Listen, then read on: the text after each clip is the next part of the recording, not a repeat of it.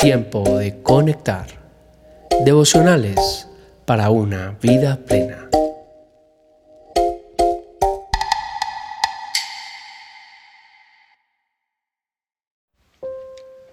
Tiempo de conectar.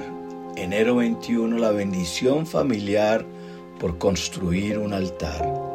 La historia de Abraham es un lindo ejemplo de cómo Dios con un hombre y con una familia puede levantar una nación y bendecir a toda una generación.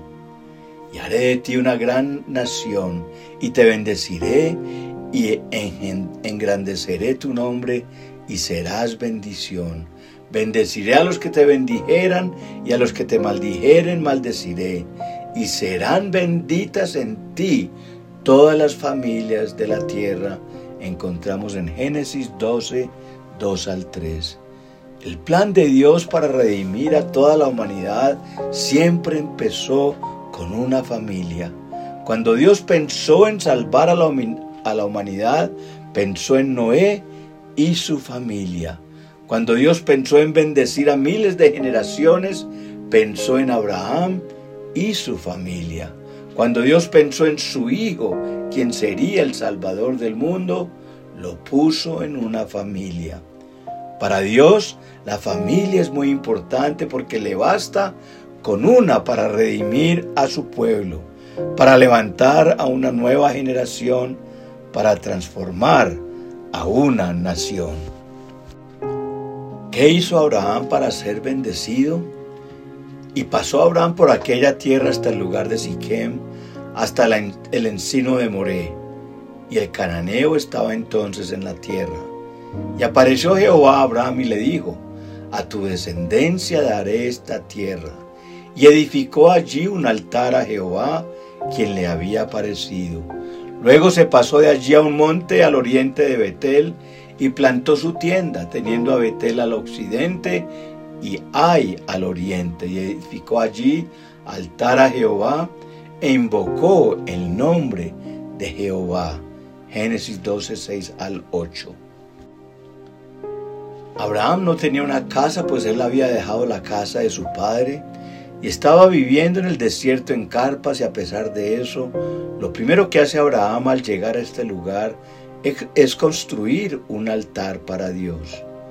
Muchas personas piensan que van a ser bendecidas el día que tengan una casa propia.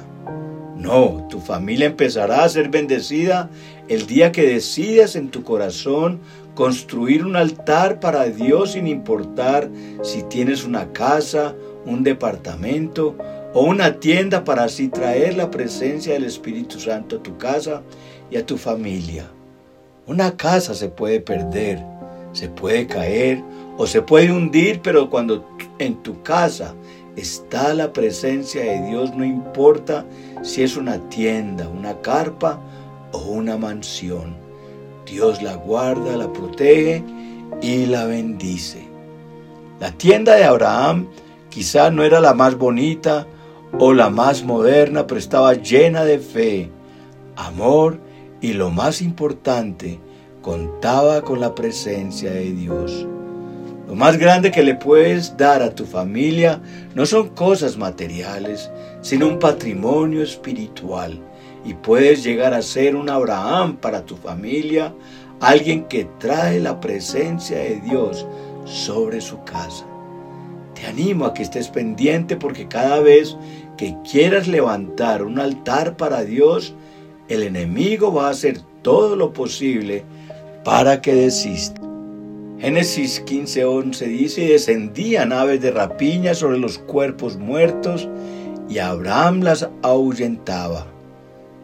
Abraham tuvo que ahuyentar las aves de rapiña para que lo, lo dejaran día a día construir su altar para Dios.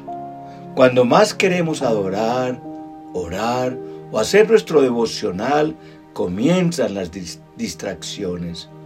Vas a tener que luchar con el sueño, las llamadas por teléfono, las visitas inesperadas y hasta ahuyentar a las aves de rapiña. Pero haz todo lo que necesites hacer para que tu altar se mantenga firme. determínate. Los beneficios de construir un altar para Dios.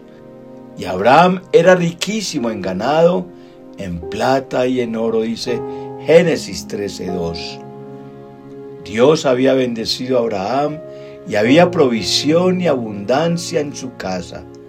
Encárgate de traer la presencia de Dios a tu casa y Él se encargará de traer la provisión.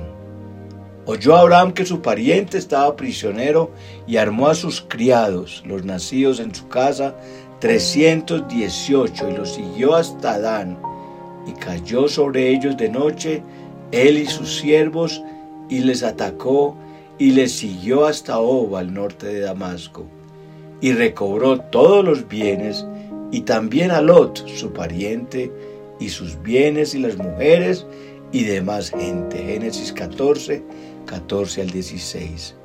Quizás te encuentres en una situación similar a la de Abraham, donde parte de tu familia está prisionera por el enemigo, pues te ha robado bienes, te ha robado tiempo familiar, te ha robado la paz en tu hogar. Pero si eres alguien que ha construido un altar para Dios, recuperarás al doble lo perdido. Y estableceré mi pacto entre mí y ti, y tu descendencia después de ti en sus generaciones por pacto perpetuo para ser tu Dios y el de tu descendencia después de ti. Y te daré a ti y a tu descendencia después de ti la tierra en que moras, toda la tierra de Canaán en heredad perpetua y seré el Dios de ellos.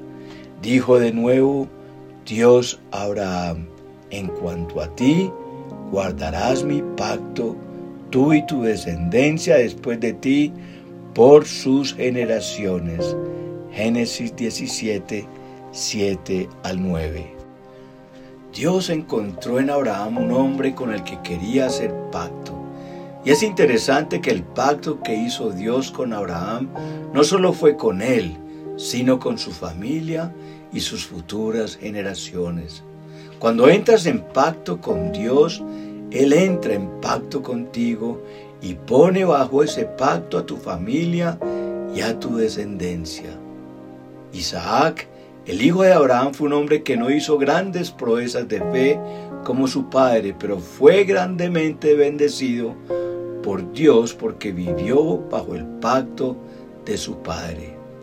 Cuando levantas un altar familiar, estás poniendo a tu familia bajo pacto y ese pacto será de bendición para tus hijos y los hijos de tus hijos.